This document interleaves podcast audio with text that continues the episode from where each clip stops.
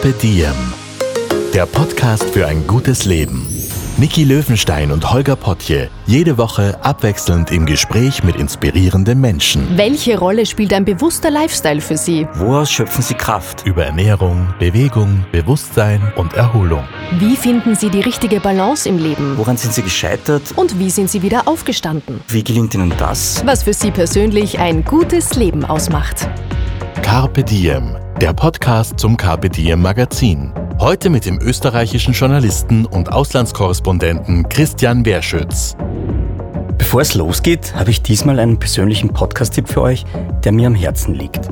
Es ist ein Travel, also Reisepodcast, der mit einer gehörigen Portion Humor und Augenzwinkern serviert wird.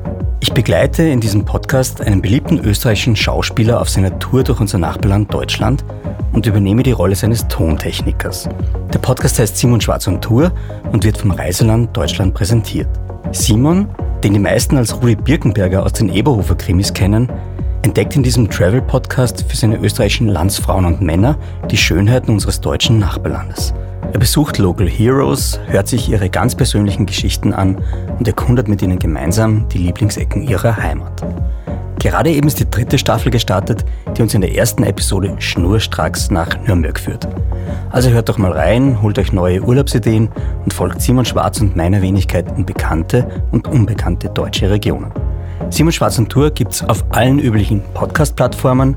In diesem Sinne viel Spaß mit Hashtag Simon Schwarz und Tour. Hallo und herzlich willkommen beim Kapitieren Podcast. Heute haben wir den österreichischen Journalisten Christian Werschütz zu Gast. Er ist Auslandskorrespondent für den ORF und hat sich durch seine Berichterstattung in Krisengebieten einen Namen gemacht. Wir nehmen dann mitten im Podcast, äh, nehmen uns eine kleine Auszeit, weil da muss der Christian eine ORF-Berichterstattung abgeben. Wir sitzen da jetzt auch gerade im Studio draußen, total nett. Und nach unserem Gespräch geht's schnurstracks zu einer Lesung aus seinem neuen Buch, das er heute in Wien noch vorstellen wird. Herzlich willkommen und Servus Christian. Grüß dich, Olga. Servus. Schön, dass du Zeit gefunden hast. Du bist jemand, den man nicht leicht erreicht. Insofern freue ich mich jetzt gerade doppelt. Ich bin an sich sehr leicht erreichbar, ganz prinzipiell, aber alle Termine macht meine Tochter, weil es so viele sind jetzt einmal in der ersten Lesereise bis 26. Oktober unterbrochen wird es nur durch die erste Runde der Präsidentenwahlen in Slowenien, außer es passiert irgendwas. Aber ich sage mal, ich klopfe jetzt wirklich auf Holz, dass wir die Termine halten können, so wie sie einmal geplant sind. Sehr gut, sehr gut. Ich klopfe auch auf Holz, gerade weil ich immer vorgenommen, dass am Ende dieses Podcasts, hoffe ich, wissen wir oder haben wir eine Sache gelernt, und zwar, wie man in schwierigen Situationen eine positive Einstellung, Ruhe und den Glauben an das Gute bewahrt. Das ist unser Ziel, aber jetzt äh, fangen wir ganz am Anfang dieser Geschichte an. Bei deiner Liebe zum Journalismus. Du hast ein neues Buch geschrieben, das heißt Mein Journalistenleben zwischen Darth Vader und Jungfrau Maria. Ist es ein sehr persönliches Buch geworden? Es ist ein sehr persönliches Buch geworden, äh, und zwar deswegen, weil es 22 Jahre Korrespondententätigkeit umfasst, sowohl am Balkan als auch in der Ukraine. Und ähm, das Ziel war, mm, dem Leser oder dem potenziellen Leser näher zu bringen, äh, was heißt eigentlich äh, journalistische Arbeit. Denn du siehst als Konsument, als Zuhörer, Zuschauer, jemand, der irgendein Interview macht, du weißt aber nicht, wie kam es zustande, was stand dahinter. Oder du siehst jemanden irgendwo im Einsatz, du weißt nicht, äh, wie schwierig war es möglicherweise überhaupt dorthin zu kommen. Also insofern äh, ist das ein Buch, das in diese Richtung geschrieben ist, äh, das vielleicht etwas mehr Verständnis dafür wecken soll, dass Journalisten nicht die großen Manipulierer sind, sondern Journalisten auch in ihrem Berufsalltag mit vielen Herausforderungen konfrontiert sind. Und vielleicht ist es ja auch ein Buch, ich liebe ja meine Enkeltochter sehr, dass sie das einmal meinem Urenkel vorlesen wird, wenn sie sagt, schau, statt Hänsel und Gretel haben wir schon abgehandelt, jetzt lesen wir ein bisschen von deinem Opa. du willst also was hinterlassen für die Enkel, ist es ist das Buch ja auch meiner Familie und meiner Enkelin gewidmet. Mhm. Es ist aber auch das schönste Geschenk, das man machen kann, denke ich mal fast, oder? Es ist ein schönes Geschenk. Das schönste Geschenk ist Zeit zu haben und darum bemühe ich mich immer gerade äh, mit der Familie und vor allem mit der Enkelin. Ganz viel geht es in dem Buch um die Geschichte hinter der Geschichte, wie du schon gesagt hast. Ähm, der Blick in den Background, in den Hintergrund ähm, und die Liebe zum Geschichten erzählen. Wo kommt die bei dir her? Oder gab es einen Moment in deinem Leben, wo du gesagt hast, das ist es jetzt, was ich machen will? Gab es da so Also ich habe Jus studiert und ich wollte eigentlich auch in dieser Zeit schon immer Journalist werden. Ich finde, das Jus-Studium ist ausgezeichnet für einen Journalisten, denn du fällst nicht völlig äh, in die Kategorie ähm, derer, wenn sie unter Anführungszeichen nur Journalismus studiert haben, dass sie äh, eben die Allgemeingebildeten sind, die von allem nichts wissen. Wie der nette Witz heißt nicht, was ist der Unterschied zwischen einem Spezialisten und einem Allgemeingebildeten? Nicht? Der Spezialist ist jemand, der von immer weniger immer mehr weiß, bis er von nichts alles weiß. Und der allgemein Gebildete ist jemand, der von immer mehr, immer weniger weiß, bis er von allem nichts weiß. Und das ist natürlich eine gewisse journalistische Krankheit, auch deswegen, weil wir natürlich immer wieder konfrontiert sind mit äh, Berufs Berufsbildern, Berufsgruppen, Menschen, die weit mehr wissen als wir, auch wenn wir uns so gut wie möglich vorbereiten. Ähm, ich kann nicht äh, wettmachen, was ein Arzt weiß, äh, wenn ich einen Arzt interviewe, so gut ich mich möglicherweise über Corona, über Krankheit oder irgendwas informiere. Und äh, daher hat das natürlich auch eine große Bedeutung äh, gehabt ähm, das zu machen. Und ich wollte eigentlich immer Journalist werden, das habe ich gesagt. Aber ich habe eben das Glück, dass ich eine sehr breite Allgemeinbildung habe, wirklich eben von den Eltern mitbekommen, bis über die Sprachkenntnisse, aber auch hin zur militärischen Ausbildung. Gab es in der Familie schon einen Journalisten davor oder warst du der Erste? Nein, ich bin meines Wissens nach der erste Journalist und es war auch für meinen Vater nicht so einfach, der äh, Professor für Technik war, äh, zu kapieren, dass ich keine technische Begabung habe. Also bin in ein Realgymnasium gegangen mit Latein und Englisch und er hat, glaube ich, dann erst so in der sechsten Klasse bei der Vektorenrechnung verstanden, dass äh, Mathematik, nämlich rechnen kann ich sehr gut, aber dass Mathematik nicht das ist, wozu meine Begabung da ist. Auf der anderen Seite hat er mich auch sehr unterstützt in allen meinen philosophischen Interessen und Neigungen. Also ich verdanke ihm sehr viel, aber die Technik war es nicht. Aber es klingt für mich so, als wenn wir heute, wenn du heute nochmal jung wärst, 20 und die Entscheidung wieder treffen müsstest, ich glaube, sie würde ähnlich ausfallen wie damals. Also derzeit kann ich nur sagen, ja, obwohl es gab eine Wegkreuzung und ich weiß nicht völlig, wie es ausfiele, denn mich hat damals die vergleichende Verhaltensforschung sehr interessiert, also Konrad Lorenz. Ähm, hätte ich damals eine Möglichkeit gehabt, vielleicht Genetik zu studieren, wäre der Weg vielleicht in diese Richtung gegangen. Das war für mich sehr interessant. Aber es waren das alles so komplizierte Sachen. Wir waren nicht in der EU. Es gab auch nur die Möglichkeiten, man hätte, glaube ich, nach Freiburg ins Breisgau gehen müssen. Also das war ja damals noch sehr vieles am Anfang.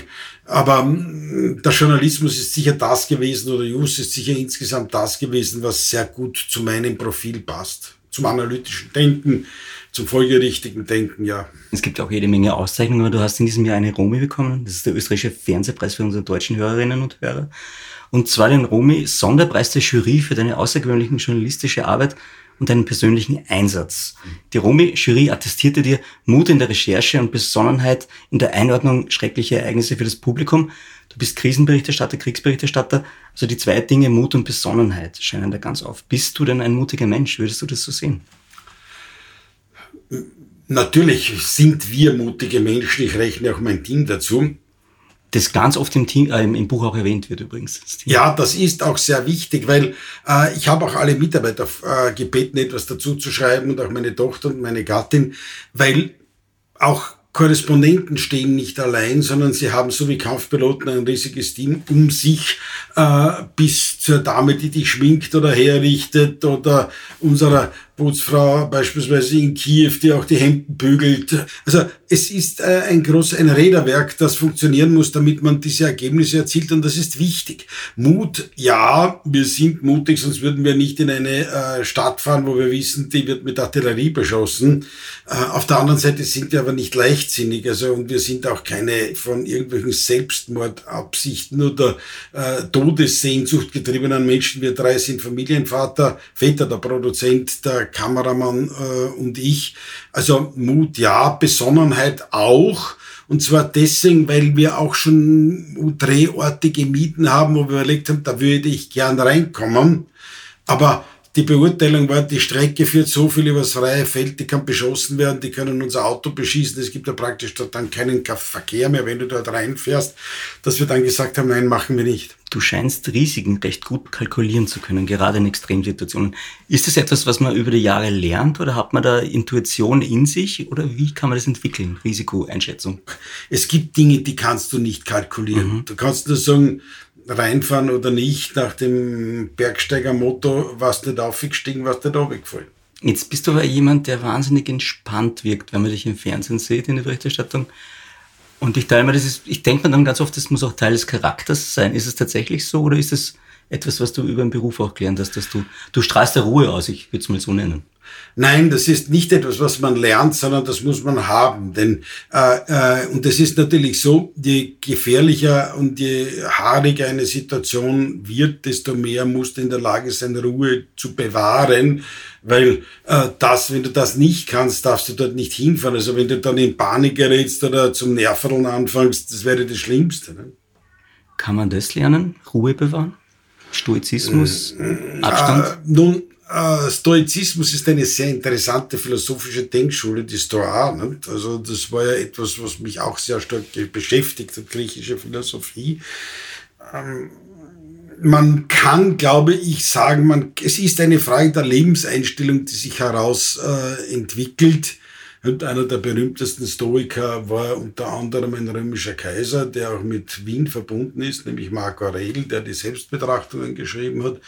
Aber äh, ich sage mal Folgendes. Ich gebe dir ein Beispiel, Holger, was heißt diese, diese, Entfer diese, diese innere Distanz. Das beste Beispiel dafür, dass es für mich, dass es eine Art Lebensuhr gibt, ist Michael Schumacher. Sechsfacher Automobilweltmeister. Also, wie oft hätte der dort sterben können?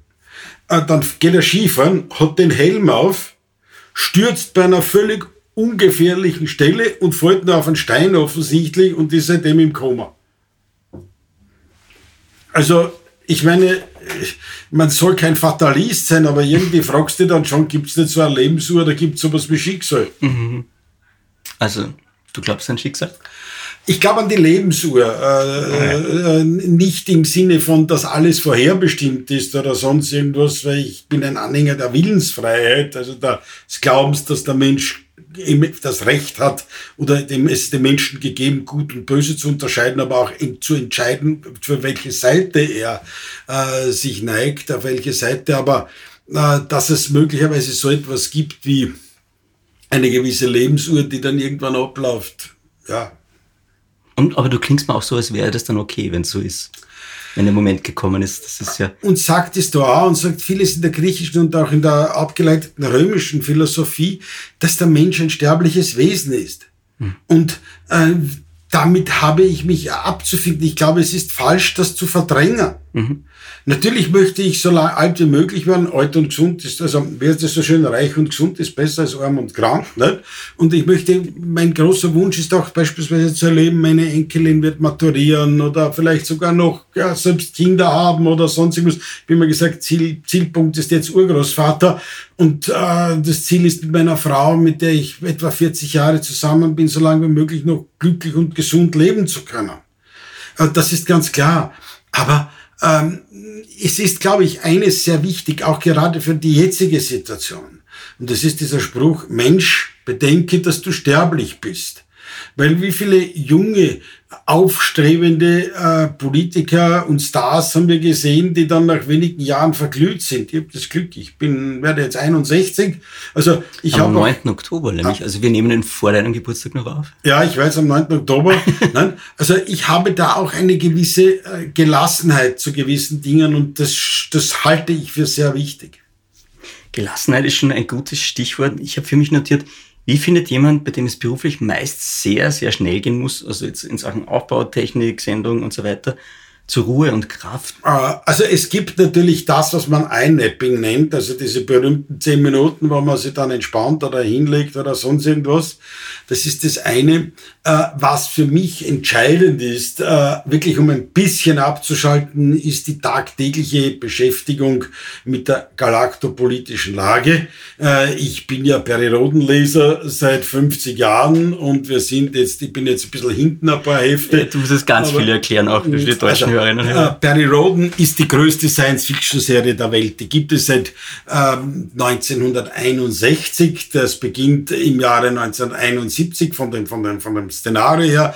Perry Roden mit äh, drei anderen Astronauten ist Major der Space Force, der US Space Force, und er äh, reist zum Mond findet dort ein notgelandenes äh, Akoniden-Raumschiff einer menschenähnlichen Rasse mit einem Wissenschaftler an Bord, also äh, der heißt Crest und der ist an Leukämie erkrankt. Und sie machen einen Handel. Leukämie ist damals auf der Erde schon heilbar äh, in der Science-Fiction-Serie. Äh, die, die, die Akoniden, so heißt dieses Volk, haben die Supertechnik, können also über die Lichtschranke überwinden, schneller als Lichtgeschwindigkeit fliegen. Und sie kehren mit der Stardust, so heißt Perirodens Raumschiff, zurück, aber eben nicht äh, in die USA, sondern landen in der Wüste Gobi. Und dort gründet Periroden entgegen aller anderen Erwartungen die dritte Macht einen Machtblock, der im Jenseits der Supermächte organisiert, die sich gegen ihn verschwören. Dann sogar fast, dann passiert sogar in der Konfrontation die Vorstellung eines Atomkrieges. Das ist also in den ersten zehn Heften mit der Supertechnik verhindert, das Perioden. Und ähm, es gelingt quasi, ähm, die Menschheit zu einen und er schließt gemeinsam mit dem Bulli und anderen dann der Menschheit ihre kosmische Bestimmung und das mittlerweile schon 3000, fast 200 Hefte lang. Und ich lese diese Hefte seit 1971. Diese eine enge Gruppe bekommt dann die potenzielle Unsterblichkeit. Es gibt auch zwei österreichische Autoren in dem Team, mhm. ähm, äh, Markus Michael Törner und Leo Lukas, mhm. der auch als Kabarettist bekannt ist. Und das ist eine positive Utopie der Menschheit. Verstehe. Und das lese ich wirklich immer vom Einschlafen noch ein, zwei, äh, ein, zwei Seiten. Ich habe einige Fernsehbeiträge auch über Periroden gemacht. Und äh, das ist ein bisschen ein Element dann der abendlichen Entspannung. Ich lese da vorher auch noch irgendwas sehr Ernstes oder Wichtiges, aber dann die letzten zwei Seiten und dann umdrehen und einschlafen. Das heißt, du hast immer ein Perry Roden dabei? Ich habe eigentlich immer ein Heft dabei. Sehr lustig. Schön. Ich habe eine Überleitung in Richtung Risikobereitschaft und Familie, weil es ist ja doch so, wie lernt man die Risiken in Sachen Familienleben einzuschätzen, wenn man so oft weg ist durch seinen Job? Wie geht denn da die Familie damit um? Also äh, es ist natürlich so, dass äh, die Ukraine ist nicht mein erster Krieg. Äh, vor allem die Kinder waren viel kleiner beim ersten, das war 2001 Mazedonien, die bürgerkriegsähnlichen Kämpfe durch den Albaneraufstand. Und eigentlich das Schlimmste, äh, was es in dieser Hinsicht gibt, waren immer die Lehrer äh, die gefragt haben, hast du keine Angst um deinen Vater und so weiter und so fort oder dein Papa. Also meine Kinder wollten dann damals nicht mehr in die Schule gehen, vor allem die Jüngeren nicht, mhm. wegen dieser datentummen Fragen. Die andererseits wieder verständlich ist, wird auch meine Frau immer gefragt. Ja. Und also die hat sich mittlerweile auch daran gewöhnt und gibt dann die entsprechende Standardantwort. Dann, nach dem Motto, er würde sowieso gehen. äh, aber äh, deswegen musst du trotzdem in der Lage sein, äh, natürlich mit dem Blick, äh, mit dem Hintergrund äh, der Familie und so weiter im Hintergrund zu, abzuschätzen, auch kannst du dorthin, kannst du nicht dorthin. Aber im Grunde genommen ist das dann immer eine, eine, eine Entscheidung vor Ort. Und wenn ich sage, ich fahre in die Stadt, dann fahre ich in die Stadt. Aber wird es dann daheim gemeinsam besprochen vorher? Nein. Oder? Nein. Nein. Die Familie hat nie gewusst äh, an dem konkreten Tag, wo ich wie bin. Das wussten wenige Kollegen im ORF, die auch oder, oder noch andere Kameraden für den Fall der Fälle, dass wir nicht zurückkommen.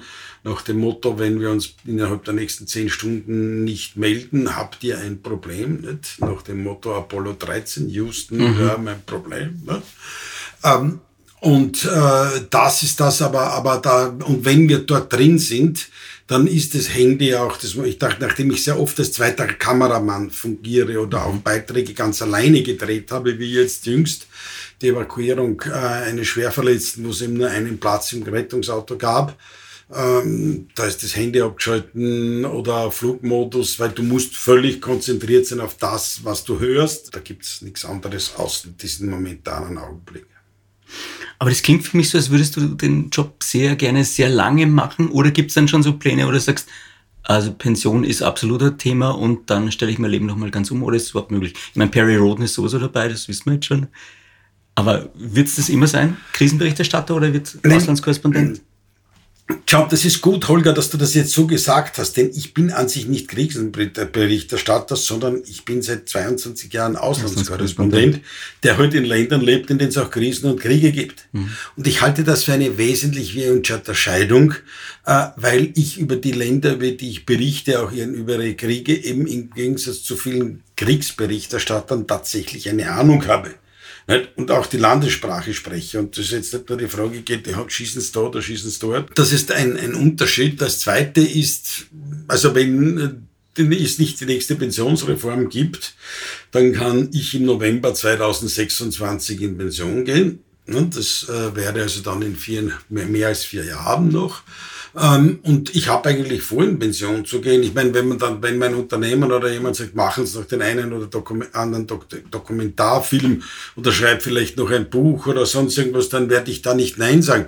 Aber wenn meine Familie und meine Enkelin bereit ist, äh, weiter mit sich mit mir zu beschäftigen oder zuzulassen, dass ich mich mit ihr beschäftige, ich habe mir gedacht, ich schreibe mal ein Buch, ich zeige meiner Familie oder meiner Enkelin in Begleitung ihrer Familie den Balkan oder wir schreiben ein Balkan-Kochbuch. Ah. Äh, also so irgendwas gemeinsam in dieser Hinsicht. Moment, bist du ein guter Koch? Äh, ich kann äh, mich ernähren und es geht ein bisschen über äh, Eierspeis hinaus, äh, aber also ich habe für meinen Vater sogar mal einen Schwammerlgulasch gekocht, wie wir zu zweit einmal allein auf der Teichung waren äh, Herr Schwammerl Golisch. Äh, und schließlich gibt es auch Kochbücher. Nicht? Also, aber ich bin der Meinung, wir haben selbstständig zu sein und mir bleibt in meiner Art des Lebens ja gar nichts anderes übrig. Also bei uns gab es nie Debatten, wie ein Geschirrspüler einräumt, eine Waschmaschine bedient oder so irgendwas.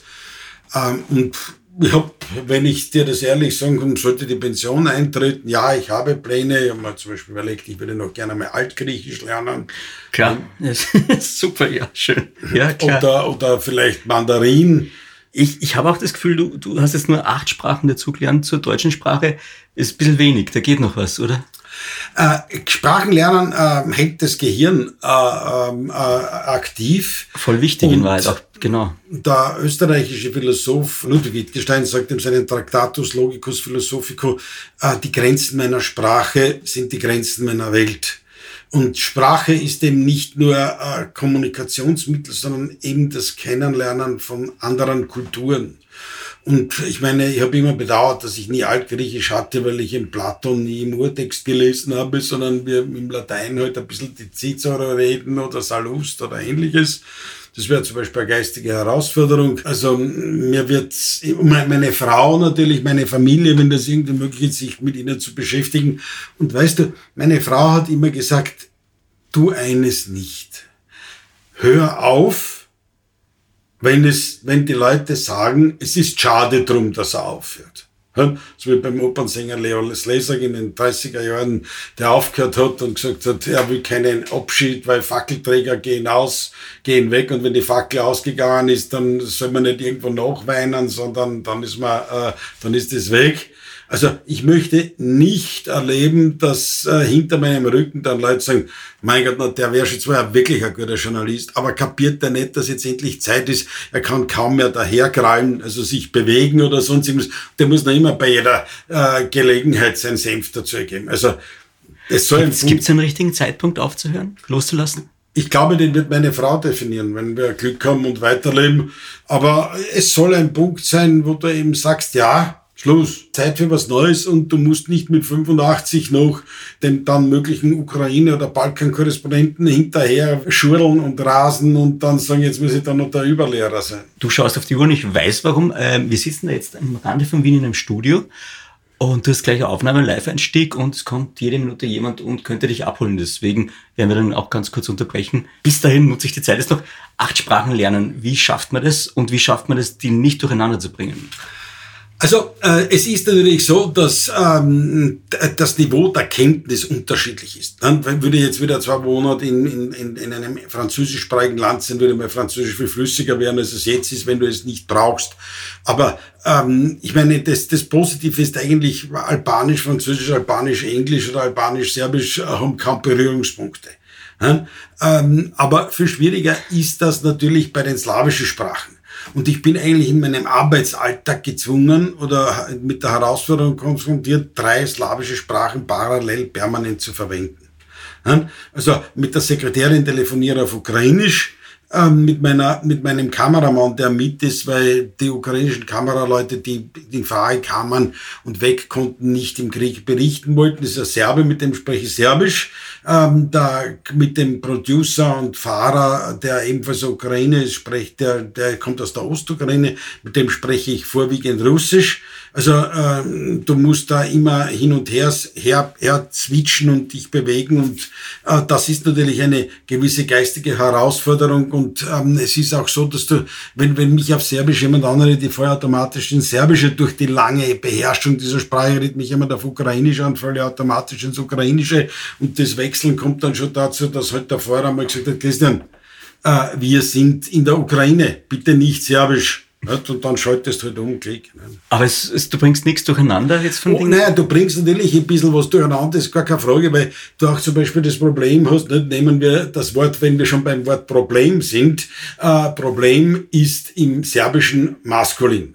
Darum heißt ja die Verneinungsform nehmen wir Problem, es gibt kein Problem, das ist der, der Verneinungsgenitiv. Ja. Aber Problem äh, ähm, ist im Ukrainischen und im Russischen äh, feminin. Also nicht Problemi weil der Genitiv auf I geht, wenn es weiblich ist, so wie Skola, Skoli. Das finde ich jetzt aber lustig. Es gibt einerseits männlich das Problem und andererseits weiblich. Das ist das ein kultureller weiblich, Background? Äh, nein, ich glaube, das ist, weil ich weiß nicht, ich habe nie okay. nachgedacht, warum, äh, warum das so ist. Das kann ich dir nicht beantworten. Es ist vielleicht leichter bei, bei Göttern das zu beantworten, warum ist Luna äh, weiblich und warum ist dann der Mond männlich. Nicht? Das eine ist Odins Auge und das andere wäre immer weibliche Göttheit.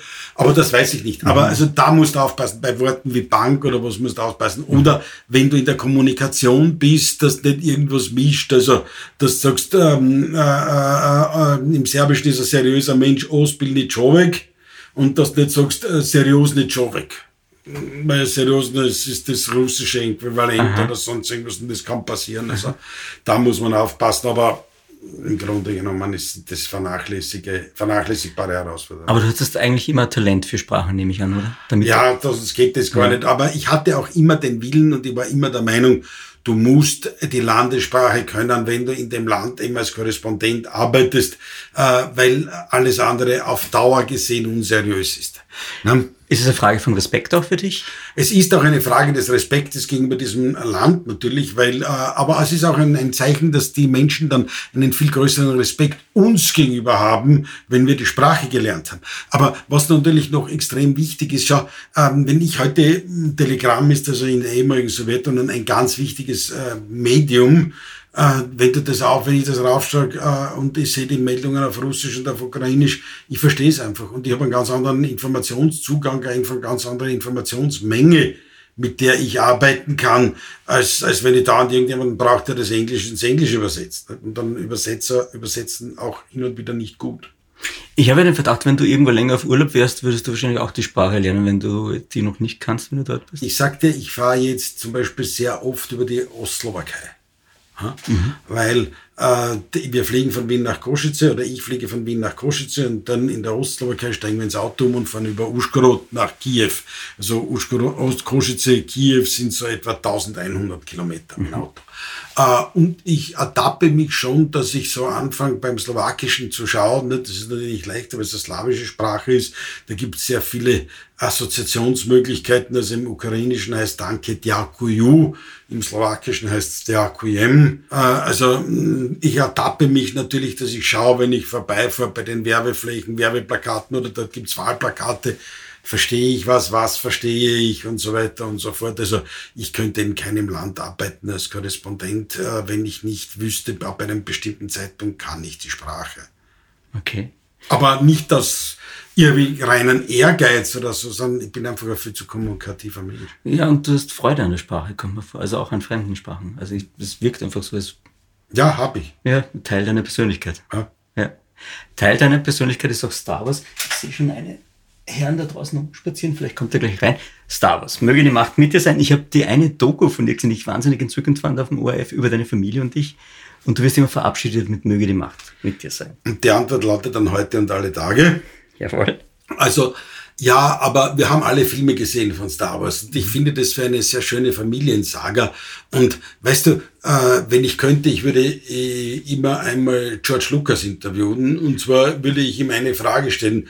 Glauben Sie, dass äh, Star Wars möglich gewesen wäre ohne Wagners Ring des Nibelungen? Mhm. Weil der Schwertmythos, die Sage, all diese Dinge, kommen eben so stark auch äh, im Krieg der Sterne vor. Ist ja auch eine Familiensaga im Grunde genommen. Also ja, es hat sehr romantische, heldenhafte, schöne Momente. Ich finde es total schön. Ich habe den George Lucas einmal getroffen und interviewt und äh, da war der Hintergrund, der gesagt, äh, Joseph Campbell, der Herr was mit tausend Gesichtern, also Mythologie, die ihn da ganz stark beeinflusst hat.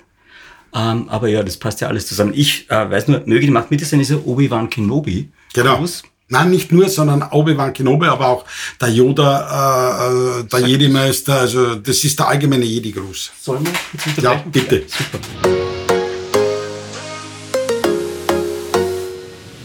Servus Christian, welcome back. Du bist zurück vom Auftritt. Alles gut gegangen?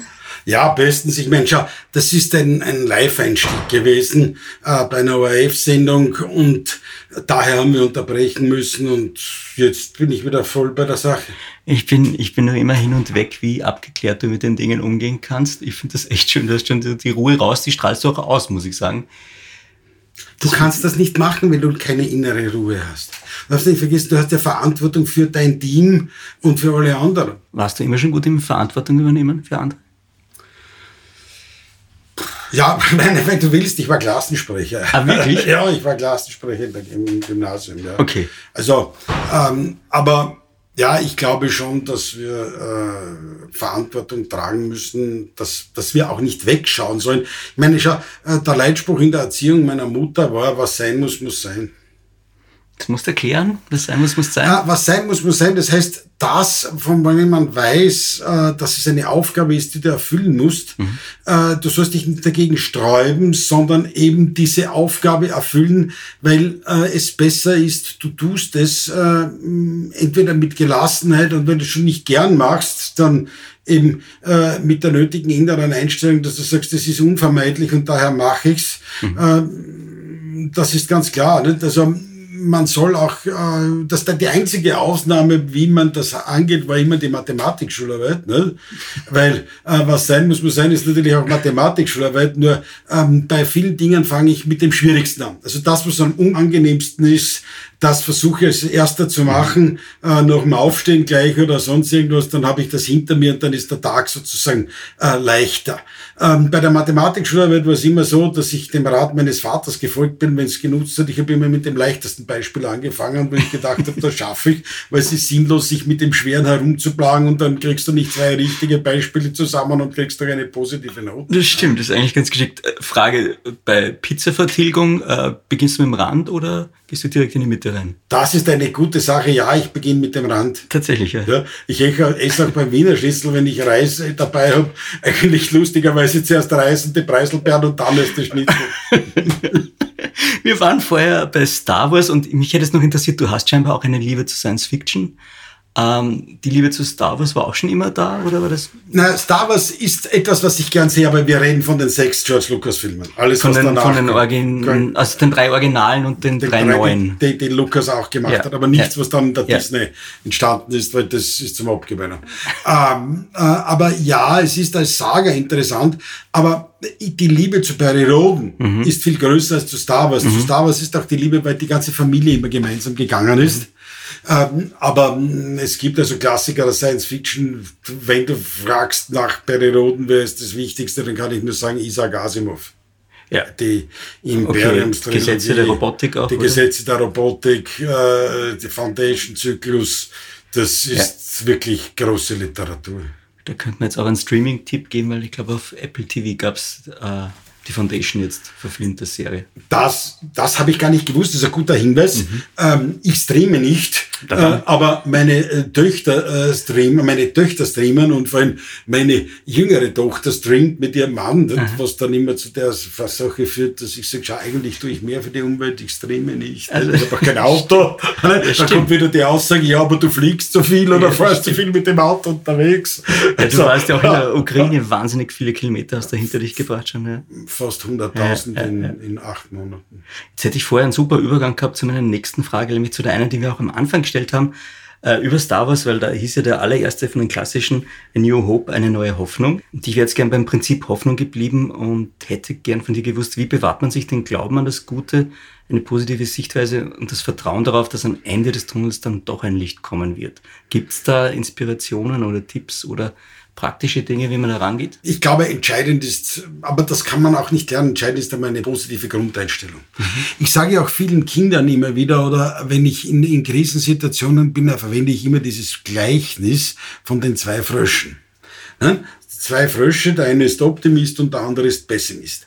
Beide Frösche fallen jeweils in ein Fass mit Milch.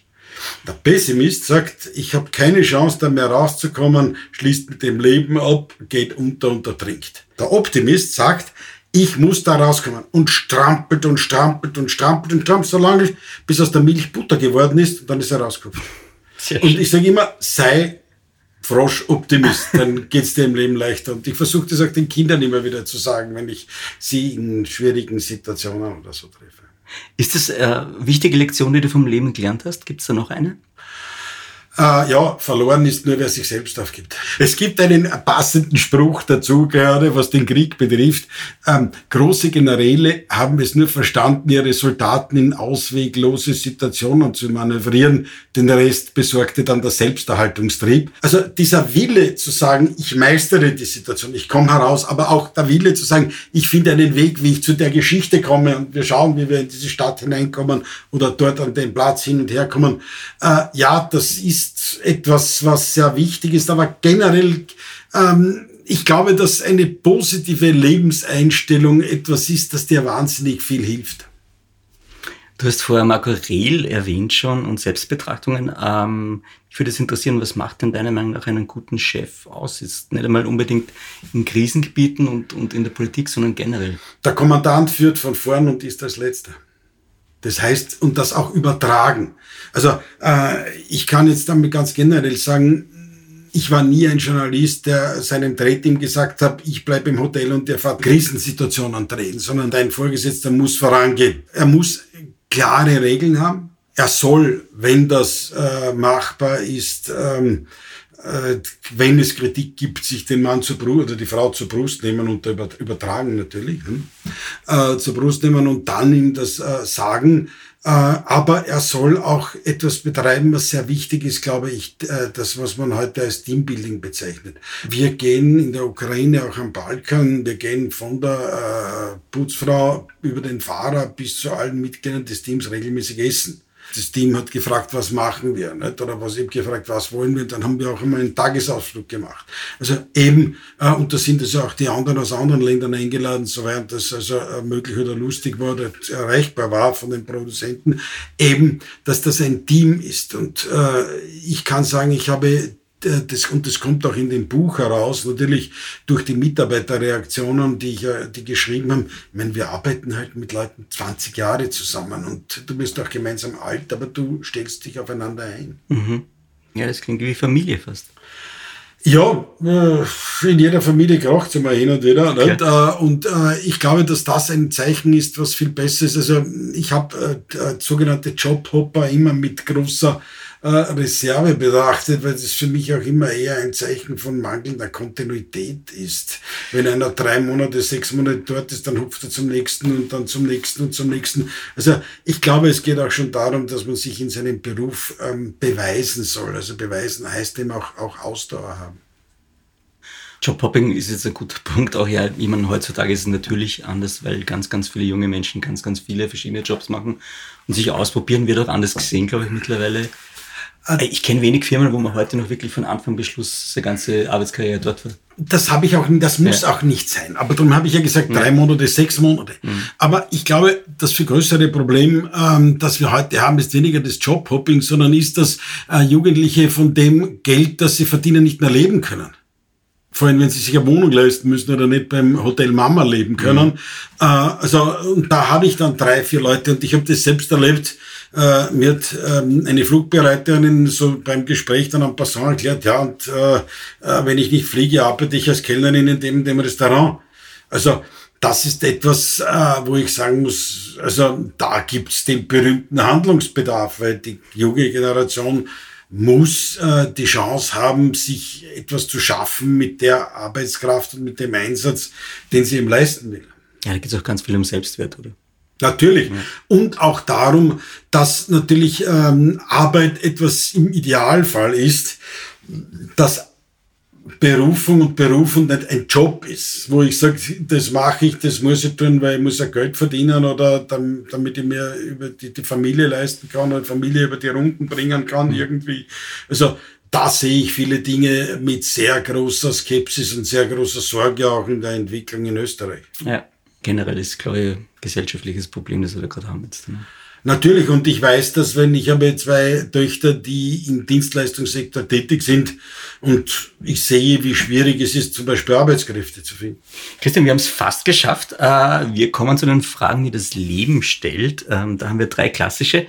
Die erste ist, was braucht ein gutes Leben für dich? Was macht es aus in der Essenz? Die Familie. Das ist die Essenz des guten Lebens. Ist die Familie da klassisch definiert oder ist die dann breiter? Weil du vorher auch schon gesagt hast, dein Team ist auch irgendwie Familie? Äh, naja, das ist natürlich, natürlich ist das auch etwas, wo du dich wohlfühlst, aber im Grunde genommen das Entscheidende ist, also in dem Sinn für mich Vater, Mutter, Kind, Töchter, äh, Enkeltochter. Also das ist schon der Pol und der Bereich, der für mich Zufriedenheit ausmacht und erfüllte. Äh, Zufriedenheit, nicht nur erfülltes Leben, aber mhm. Zufriedenheit. Das klingt nach riesigen Familienurlauben dann in ganz großen Stil wenn es möglich ist, ja. Und äh, die schönsten Augenblicke waren diese Familienurlaube. Ja. ja. Gebirge oder Meer? Ähm, beides. Aber, oder äh, die Antwort wäre eigentlich See. Ja, ne? okay. Weil äh, meine Kinder sind am Globeiner See aufgewachsen, halb im, im Sommer und so weiter. Und wir waren immer dort bis heute, auch mit der Enkelin. Aber wir haben ein Wochenendhaus auf einer Alm. Also das lässt sich mittlerweile in der Abgeklärtheit einer langjährigen Ehe gut verbinden, dass man auch Alm und See hat. Aber ich fahre eigentlich sehr gern ans Meer und mhm. die Enkelin auch. Mhm. Wasser macht irgendwas mit uns, glaube ich. Ja, und weißt du, dieses Gefühl zu haben, eine Sandburg zu bauen, das macht dich glücklich. Hast du ein tägliches Ritual? Mm, naja, äh, ja. Perry Roden bitte auf jeden Fall, oder? Ja, Perry Roden gehört am Abend dazu, ja. das stimmt nicht. Ähm, da habe ich ein tägliches Ritual. Ja, dann habe ich noch ein, äh, dann natürlich Telefonat mit der Familie, wenn ich also nicht zu Hause bin. Und äh, nachdem wir heute Laptops haben, äh, die so viele Firewalls haben, äh, gilt zum äh, täglichen Ritual, dass ich, bevor ich noch Zähne putze oder ich mich wasche, den Laptop einschalte, weil wenn ich mich dann geduscht habe und mich eingeschalten habe und alles und Zähne geputzt habe und zweiten ist der Laptop auch hochgefahren und dann kann man auch arbeiten. Gibt es ein Sprichwort oder Zitat, das dich schon länger begleitet? Ja, Carpe diem, nütze den Tag. Zum Perfekt, das ist ja wie gemacht jetzt für unseren Podcast. Ich habe noch kurze Fragen, die das Leben stellt. Kaffee oder Tee? Beides. In der Früh Espresso und dann Tee. Yoga oder Kickboxen? Kickboxen. Eastwood oder Westwood? Also Mode oder Film? Clint Eastwood. Clint Eastwood. Das kam jetzt eindeutig. Welcher Star Wars Charakter wärst du? Ich müsste es wahrscheinlich fragen, Perry Roden tatsächlich, gell? Das wäre näher dran. Ja, bei Perry Roden wäre es eher Atlan oder Bully oder, oder Monkey, der Chef der geheimen Abwehr. Aber wenn du mich nach dem Star Wars Charakter fragst, ja, äh, ich glaube schon Obi-Wan Kenobi. Okay. Welchen Titel würde deine Biografie haben? Sein Leben bei seiner Lehre gleich. Das lassen wir so stehen. Wie findet man die richtige Antwort? Suchen. Lange suchen? Das hängt von der Frage ab, aber nie aufgeben zu suchen. Und nie aufhören zu lernen, wahrscheinlich auch. Ja, Konrad Lorenz hat so schön gesagt, Leben ist Lernen. In welchen Momenten vergisst du alles um dich herum? wenn ich mit meiner Enkelin spiele. Was wärst du als Getränk? Ähm, Mineralzitron oder Whisky. Äh, Jameson. In Erinnerung an meinen äh, großen Journalisten in Brüssel, wo ich angefangen habe, Günter Schmidt. Wie viel darf man für einen Mineralzitron zahlen maximal? Großes? Das hängt davon ab, wo du es brauchst. In der Wüste Gobi würde der Preis wahrscheinlich viel höher sein. Welcher Song wärst du? Beyoncé Thunderstorm, Tina Turner. Was wärst du als Zahl? Wir wissen jetzt, Mathematik ist nicht genau deins, aber hast du eine Lieblingszahl? Oh ja, die Primzahl. 13. Warum 13? Ist ja eigentlich, eigentlich Unglückszahl, aber auch Für mich war Glückszahl. das oder? immer ein Symbol der Glückszahl. Lustig. Aber es gibt im Flugzeug keine 13. Reihe, oder? Äh, nein. Und es gibt auch Hotels, wo es zum Beispiel nur Zimmer 12a und 12b gibt. Wann und warum hast du zuletzt geweint? Vor Freude, äh, wenn ich meine Kinder wieder gesehen habe oder wir gespielt haben oder auch wie ich beim ersten Schultag meiner Enkelin dabei war, Okay. Drei Dinge auf deiner Bucketlist. die ich mitnehmen würde. Drei Dinge, die du noch machen willst, unbedingt. Aha, wir nennen das die Löffelliste. Die Das Löffelliste. möchtest du machen, bevor du den Löffel abgibst. Gott. ja, bitte, drei Dinge auf der Löffellist. Äh, mit meiner Frau nach äh, Lateinamerika fliegen, Machu Picchu. Weil, du gehst gern wandern, oder? Gern auf Berge? Ja, das ist nicht nur Wandern, aber dort ist- diese Stadt sehen der Inkas. Äh, zweitens äh, eine Reise durch Namibia und Südafrika machen mit meiner gesamten Familie. Meine Tochter, meine Enkelin, meine Kinder lieben die Tiere, Etosha-Pfanne. Äh, das dritte ist ein, ist ein sehr offener Punkt. Es gibt noch so viele Bücher, die ich gekauft und nicht gelesen habe. Also ich brauche noch 60 Jahre, um da weiterzukommen. Okay, versprochen, letzte Frage. Was würdest du tun, wenn sich dein Mut über Nacht verzehnfachen würde? Zum Mars fliegen. Okay. Christian, vielen Dank für deine Zeit und alles Gute zum Geburtstag jetzt schon, auch wenn es ein bisschen zu früh noch ist. Ähm, ja, und danke, dass du Gast warst in dem Podcast. Holger, ich sag dir danke. Es war wirklich ein sehr nettes Gespräch. Es hat mir ausgezeichnet gefallen. Danke.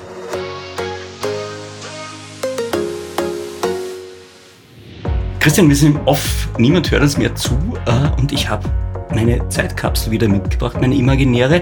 Ich leg die da jetzt vor dich hin und würde dich bitten, dass du da was reinlegst. Und wir machen die dann in 30 Jahren wieder auf. Wir können sie da behalten oder ins All schicken, das musst du es entscheiden. Was würdest du reinlegen? Meinen Zellaktivator. Du musst das was erklären.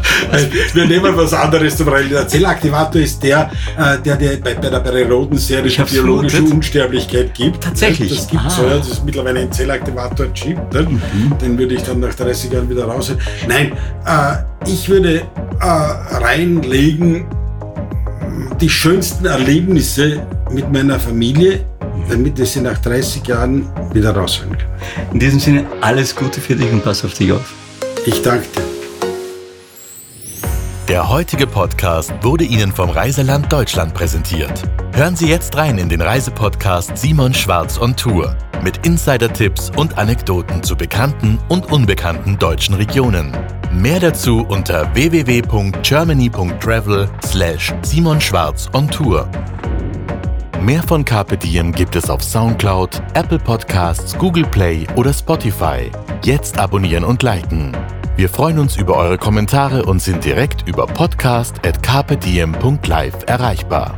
Das Diem Magazin erscheint alle zwei Monate. Besucht auch unsere Social Media Portale auf Facebook, Instagram und YouTube und unsere Website carpediem.live. Carpe Diem, der Podcast für ein gutes Leben. Nächste Woche Niki Löwenstein im Gespräch mit der Medizinanthropologin Doris Burtscher von Ärzte ohne Grenzen.